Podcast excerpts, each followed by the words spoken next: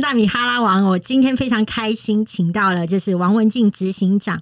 他呢，除了就是用没有大学文凭呢，然后帮自己爬上执行长这个位置呢，让我觉得很振奋以外啊，因为让我们觉得说啊，即使我们原本条件不好，我们有一天也是可以，就是还不错哦。但是他另外另外一个让我觉得很佩服的地方，是他很会讲故事。我想要问一下执行长，你为什么选择用讲故事的方式来做沟通，以及你天生口才就很好吗？呃，我我没有想到，我说故事这这个特长，呃，后来会被大家记忆。那我天生口才是不是好？天生不笨，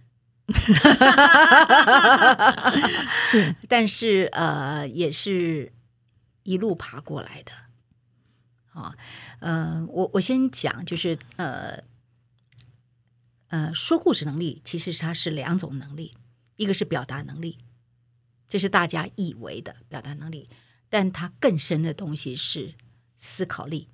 嗯，啊，那如果你只是表达，这个简单，但你如果要把表达说出事情的影响力跟魅力，透过故事去启动人心。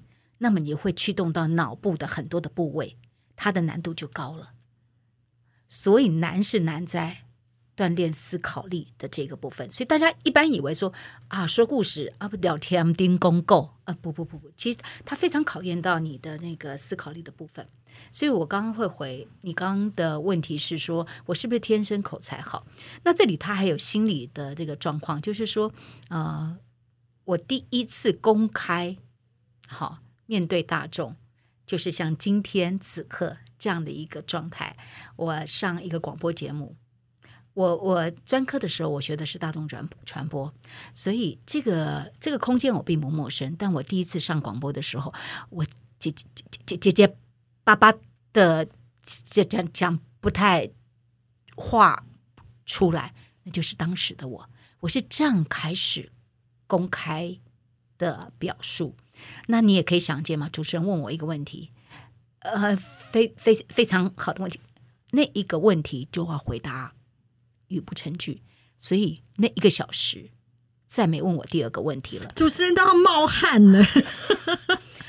那这就是我的初登场，所以我没有比别人厉害。那你回到家之后不会沮丧，很想杀了自己吗？嗯，就像我们说，我我人生是从失败的染缸当中开始的，所以我深深相信，人生的失败叫必然，人生的成功叫做偶然。所以我从来都不认为事情会成。当我理解到失败就是必然的时候，所以当失败发生，我也不会太 surprise。你本来就知道它一定会失败，叫强啊呢。啊不，全世界好的都可以拿去，哦，没有嘛？但失败不是坏事，你怎么去看那个失败嘛？那失败当中就是很多，所以那一次的结结巴巴就让我看到说，哇塞，哇，专科读了半天，好，在学校也主持了广播节目哦，那真的要上场的时候，还真是见光死。那为什么会这样呢？好，所以这是第一个震撼就过来了嘛。好，那后来当然就是呃，公开演说。比较不会那么紧张。人的表达能力其实一方面是逻辑影响，第二个部分是紧张嘛。你能不能控制自己的紧张？你能你你你被恐惧盘踞了多久？好，你大概就是要处理恐惧的问题。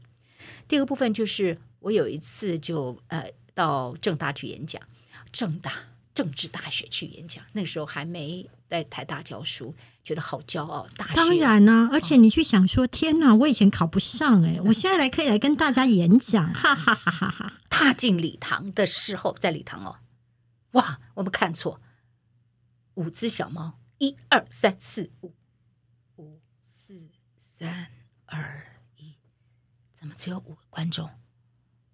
我走错地方了吗？还是我记错时间了？哦，第一次的公开。演讲哦，在正大是这么不堪，所以我几乎我所有你想想看，我喜欢做新的东西，然后我又不是天生能力好的人，所以我的一开始一定都是跌跌撞撞。然后，但是我不会花太多力气去防卫或是合理化自己的行为，痛啊、跌倒啊，不用花力气在上面，没有那个美国时间，而是回到说，为什么我在录音室会紧张？为什么那个嗯呃只有五个人来，只有五个人来，然后五个人来还还要站在那边，觉得好像是五千个人来听我演讲的那一个感觉，这个。这个总不能来五个人，五个人都失望，对不对？也也只有五个人愿意来了哈。所以我觉得，如果是我，应该会说：来来来，我们来发发饼干、糖果，大家聊一聊。我怎么我怎么收尾的，我都已经不记得，但是我就记得那就是一个不，因为我我人生有太多这种一开始都很不堪的那个状态。你不太反刍失败啊，你是反思失败啊。都都反正就是习惯失败，然后。不喜欢一直在失败当中，嗯，所以花很多力气在思考，我不要下次再败，嗯，所以我不需要别人讲，我自己就会先想，我败在哪里，我怎么败，然后那系统性的解决方法，我要我要整理出来，因为有些东西世间道理通一样，通万样，你如果把事情看透的话，通一通百。再举举个再简单一个例子，就是学音乐、学乐器也是一样。你学会第一个乐器最难，你在第二个乐器的时候，它其实很快的。你不要去看说哦，这个人好厉害，他会五个、六个这种乐器，从那个呃钢琴啊、小提琴啊都会哈。其实通一通百，他的那一个有他的视理的共通性，但要能够剔透那视理的。共同性，那这样就不会每一次又重来一次。那是一个非常不喜欢失败的人，我的生活。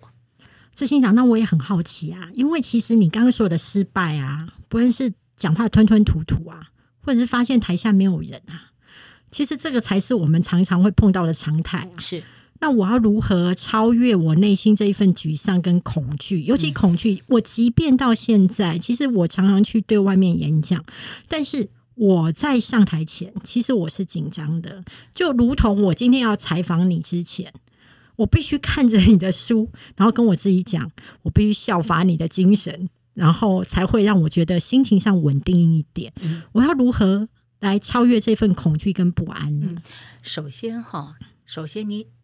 就是我们回到上一集提到的嘛，哦，你不愿意，只有你要不要，没有能不能，嗯，你相信这件事情，只有你要不要。所以，如果你真的很想要公开演讲，很棒，那么你就把你失败过的经验拿出来分析，上次败在什么地方。好，我后来。是站上四度站上小巨蛋，小巨蛋那么大，万人，你说错不错？我觉得那个已经不是错啊，那个是会想，就是我可以不要接。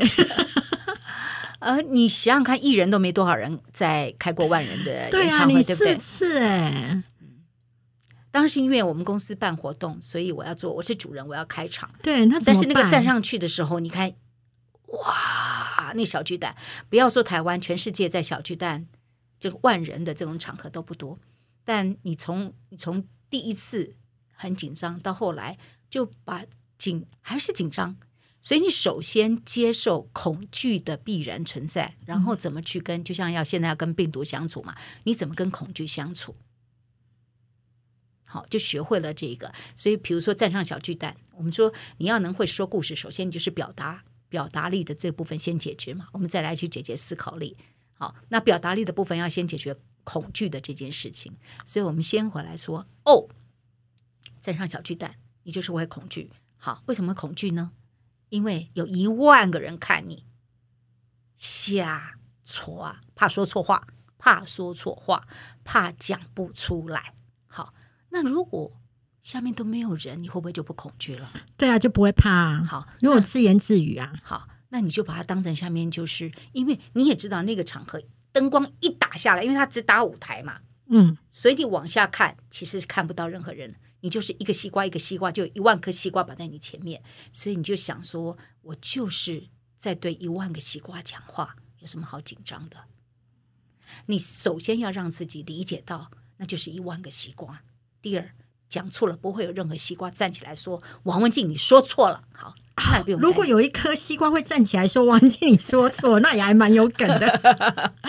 所以就是首先这个这个东西就是自己要怎么去把恐惧怎么去你找到你能够跟恐惧相处的方式。所以在说故事的过程当中，我觉得说故事是更进阶的表达。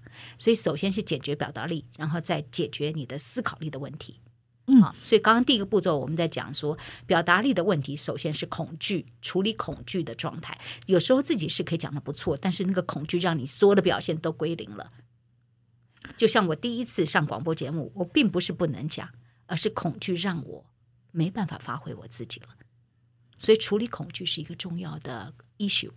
好，那进阶我要来帮我们的听众来询问。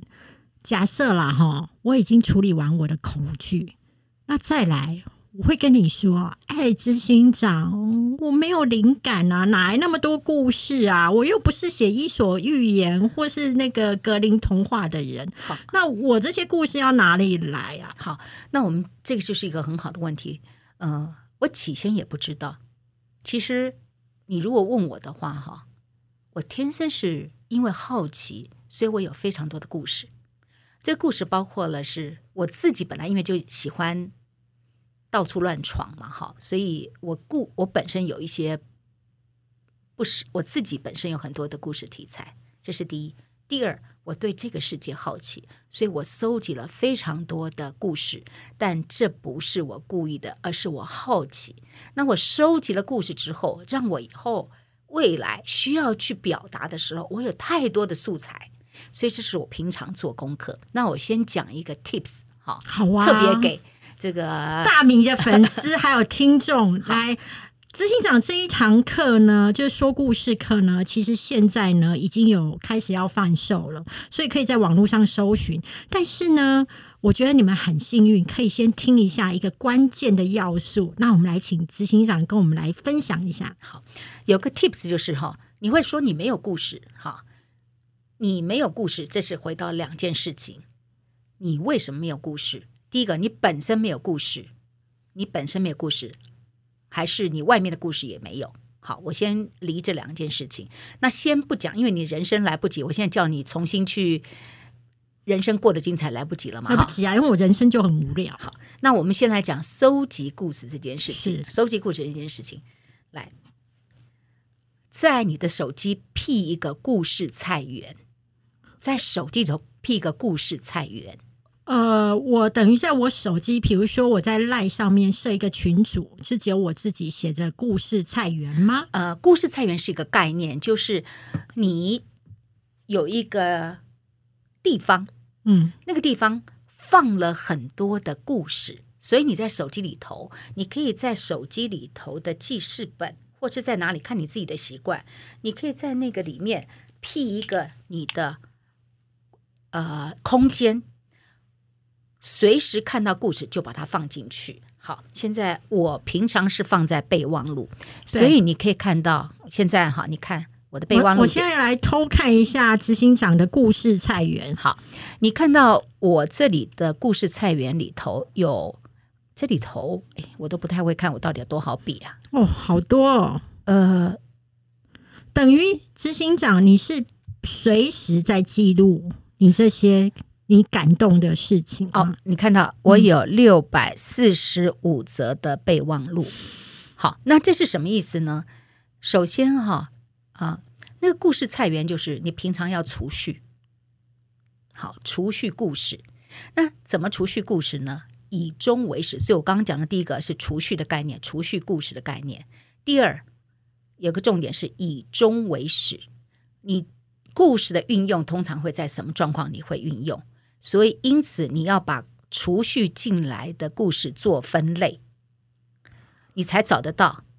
所以你首先你的故事运用会在什么地方？譬如说，我每个月要写专栏或要写 FB，所以我必须有大量的素材。我总不能我自己的故事天天在讲故事，没有大学文凭日子我说故事，我没有让让我讲，我天天在讲，我总不能一讲，所以我必须有很多很丰富的东西，嗯对不对？所以那所以我的运用就是写作。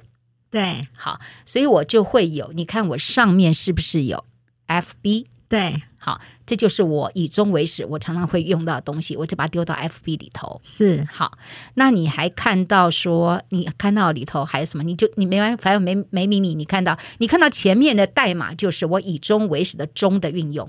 比如说，这里有一个办公室装潢，对那就是我最近的一个 project，我在正在进行我的办公室装潢。我办公室装潢有我要做的是殖民风，所以我有很大量的殖民风的图片报道，什么东西我要看，所以我就不断去把所有我前面我所有的找到的资讯跟故事，我前面一定会把它放在抽屉里头，所以我会开抽屉，以终为始的终，这样我在搜寻以后要拿出来用，因为故事收集的目的是要拿来用，所以你第一个你要把抽屉开出来，所以我这里已经进阶到你的思考的锻炼了。你不要东西拿过来就把它丢丢丢，你这样会很杂。对，你看六百四十五则，你要找你要怎么找？所以你会有目的性。好，你知道你常常要写作，所以你会开一个。但我写作有分两种，一个是美呃就是报纸的专栏，一个是我 FB 的东西。好，所以我会我会分这个题材可能合适，以后在 FB 用，这可能是可以这个呃媒体的专栏可以用，但我什么时候用我不知道哦。我只是觉得，哎，这个题材应该这个合适，这个合适，我就先放着。有时候一放是放几年呢？因为有些题材它是有时效性的，比如说它必须啊，比如说呃，这个可能是呃呃五月份比较合适。那今年已经五月都已经过了差不多了，所以现在再剖出来不太对，没关系，放着，我明年的五月才用。我的妈呀！你是一个非常嗯有规则、有方法，我是一个建筑师，嗯要不然我怎么可能？以前在管公司的时候，你要做策略，这不就最简单的东西？你要做你要做策略的前面，你是必须架构性的思考。那那那个讯息来的时候是非常多，你如果认的讯息很杂乱，你不把同仁带带带晕头了吗？所以我刚刚讲说哈，在你的手机当中，你要辟一个故事菜园。所以回到你的角色，如果你是一个就是只是就是每一个月要跟你的同仁讲话的人，员工员工要跟员工谈话，那你怎么每次都说各位大家要好好努力，努力我们才有未来。疫情很辛苦，我们还是要奋力向上。好，我如果听到老板每个礼拜都跟我讲这个，我就会知道，我待会呢，老板要讲话之前呢，我就是预备要划手机了。是，反正我就是放空个十五分钟，赚个薪水，那就 OK 了。我就反正也不会感动，我对他不会有期待啦。是，所以当你在想这件事情的时候，你在手机，我刚刚说你要去跟人家讲话，你一定要先去想，那是有效的沟通。你总是希望能够进行有效的沟通，但是大部分人在沟通的时候，他进行的是无效的沟通而不自知，嗯也不以为然。好，所以我们先回来说，你首先你的角色是什么？所以我刚刚说我的角色有作家的角色，我现在创业，所以我有老板的角色。好，然后我手上有好几个 project，所以我也是 project leader 的角色。然后我就会在我的手机当中把这些东西分门别类出来。所以当我随时都在做储蓄的动作，看到这个故事，好，你像你刚刚有看到我还有一个就是铁道首部曲，那就是我九月的一个案子，因为我今年研究的主题就是铁路。对台湾的铁路有兴趣，所以我研究台湾的最后一条铁路，台湾的第一条铁路，然后再来我会研究台湾的最高的铁路，所以最南、最北、最高。那这个 project 就是因为我在这个做研究当中，它跟历史有关，跟史料有关，所以它不是一个，它就是一直在读的时候，读资料的时候，哎，这里不错，这故事挺好的，那我可以放到这里，我可以放，我就这样放，就把抽屉放好。所以我刚刚提到说，你随时要有储蓄的习惯。第二，你以终为始，你要把你是什么角色，因此抽屉要怎么架出来，你要把它架出来。我我要说，就是我的感动跟我的收获。其实我知道很多在写作的人，呃，包含我自己，我们都会在路边一听到故事什么的，我们就会写 memo，但是呢，会呈现一个比较杂乱。但是我觉得执行长，我刚刚偷看了他的菜园，我发现他菜园是非常有秩序的。他可能在标题就上面写 FB，或者是说这是演讲，或者是这是什么？我觉得他这个方法真的很不错，会让你就是摆脱觉得我自己没有素材以及拖延病。因为如果你没有素材的时候，你就会更拖延。对对，好，那执行长，你这么会讲故事，我曾经在你这一本书当中，我发现你常常在用花草做故事。你有什么花草故事是最想跟大家分享，让大家观摩一下，就是怎么样从一花一世界当中，可以变成那种无聊的励志的，就是老板演说，而变成一篇精彩的演说。嗯，呃，我非常喜欢大自然，嗯。好。所以呃，你可以想见哈，平常工作压力很大，所以我在啊、我曾经在山上，我在海，我的童年在海边，我呃在山上住了十几年，快二十年。那在山上的意思就是我跟植物、跟山是亲近的，所以我对季节是敏感的。那我就会在植物当中学习到非常多、非常多的东西。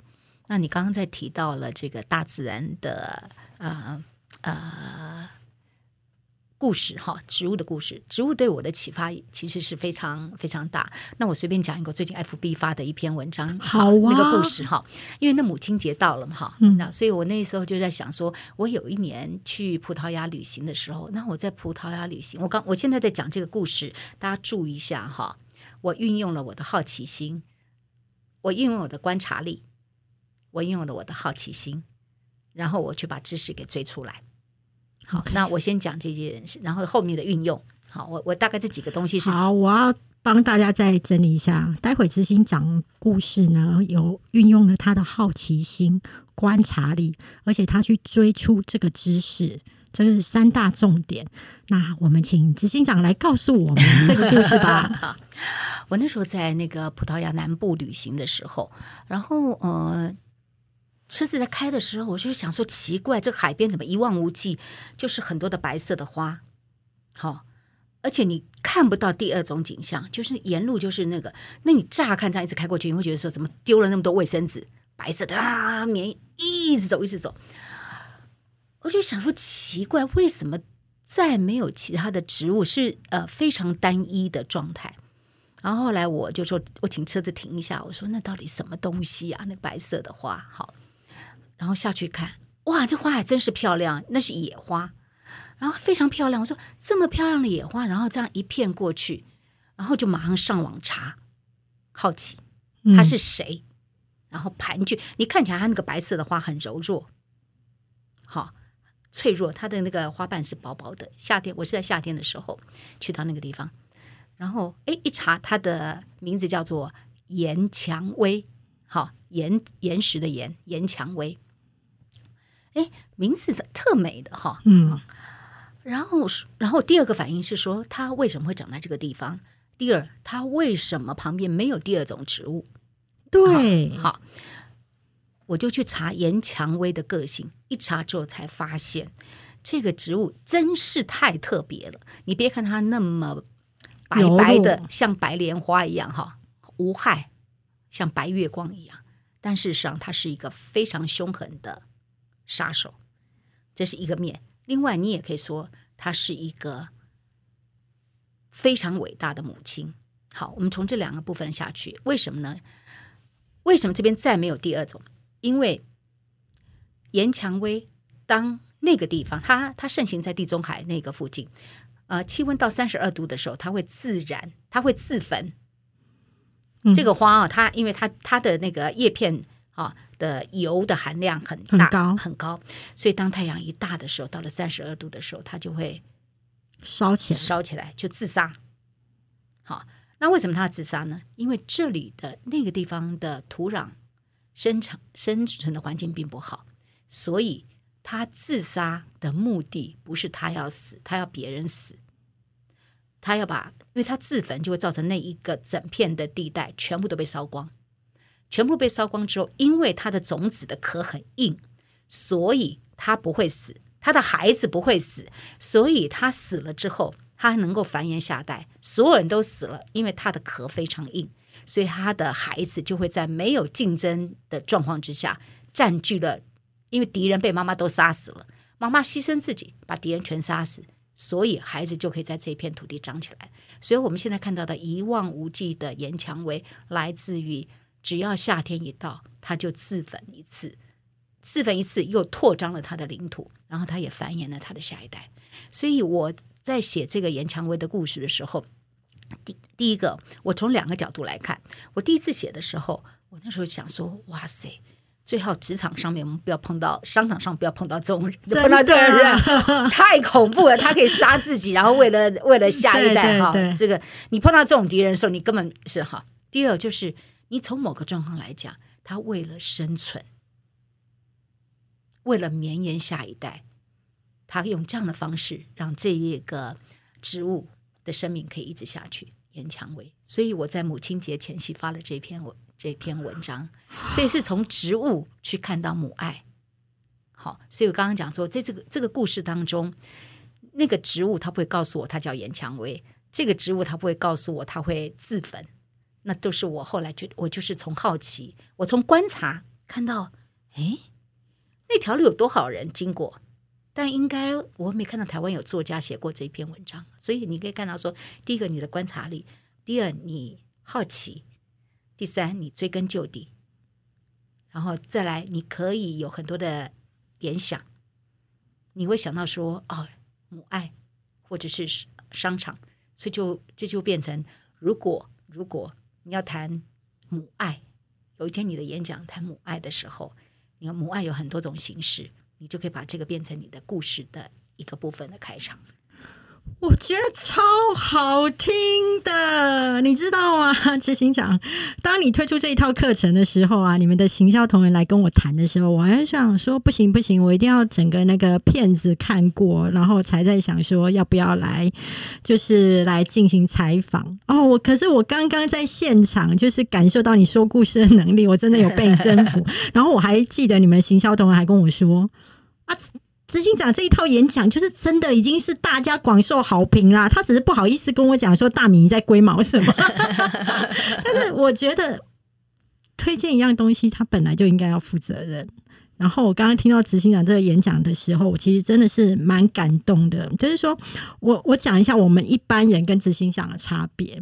如果今天我看到了一片的白色的花海，我会觉得它好漂亮哦。我查一下，哦，对叫延长薇，哦，这个哦好特别。结束，嗯，待会继续去买关东煮啊，喝饮料，然后就聊天就结束。可是你跟一般人不一样，你是去了解它的生态，然后把它体现到，就是说人世间的一切是不是也有这样子的情况？嗯嗯，然后它就会成为一个动人的篇章。哇，你真是太厉害了！没有，我刚才是被你感动到乱七八糟。但是我想要再就是凹你一下，让你再讲一个故事，因为我觉得你讲的故事好好听哦、那我再讲另外一个植物哈，好啊，这植物呃，它叫呃呃阿基莎哈，它叫刺槐，是刺是那个呃会刺人的刺是，槐是槐树的槐。这也是我我是我在非洲旅行的时候看到，你知道在非洲动物大迁徙东非那个地方，那个那个大草原上面几乎是没有树的，就是草没有树。那也是我在那边旅行的时候我就看到说，为什么所有的都没有树，就是草原嘛，哈，那只有这种植物赤槐存在，那为什么可只有它存在呢？而且我看到说这一种树，它身上就是真的是刺嘛，哈，它就跟玫瑰一样，而且比玫瑰的刺还要还要狰狞。嗯，然后我还看不好惹。啊、然后呃，我看到长颈鹿竟然在吃它啊。好，那我本来只是对长颈鹿的好奇，好，然后从对长颈鹿好奇，因为我在想长颈鹿吃什么嘛，那我看到长颈鹿竟然在吃有刺的树，那是我太讶异了。所以我写了两篇文章，一篇是关于长颈鹿，另外一篇我写了刺槐。那为什么写刺槐呢？我想说，刺槐能够在这个土地，哎，那个大草原为什么没办法有树的？很重要的原因是因为它曾经火山爆发，所以火山爆发那个熔岩在它的地层下面都是熔岩，所以树没办法扎根，所以一公尺以下是没有办法有树的，所以它的土层很薄，所以只能长草。那阿基莎它能够呃长出来的很重要的原因就是它不需要太深的土层，这是第一。第二，大草原上面有很多的草食动物，大家都想吃它，长颈鹿想吃它，大象想吃它，大家因为我们都要食，他们都要食物嘛。那阿基莎怎么去保护它自己呢？那你就可以看到植物跟动物的叠对叠。首先呢，它长刺当然就不想让人家吃。好，但是呢，长颈鹿很厉害，阿基莎它有很多的这个刺槐，它有很多，它另外一个名字叫金合欢。好，它有很多的这个树种，因为后来它衍生了在呃非洲要生存的状况。当长颈鹿或大象。要去吃它的时候呢，你知道为什么长颈鹿能吃它？因为长颈鹿的舌头就像人的手指一样，它可以伸出来之后，然后在那个刺当中，它像人的手指一样，它会翻。对，它不是像我们的把呆呆的这样咬下去，那不舌头都被被刺到。它是它的它的舌头很灵巧，这是第一。第二，它的舌头也很厚。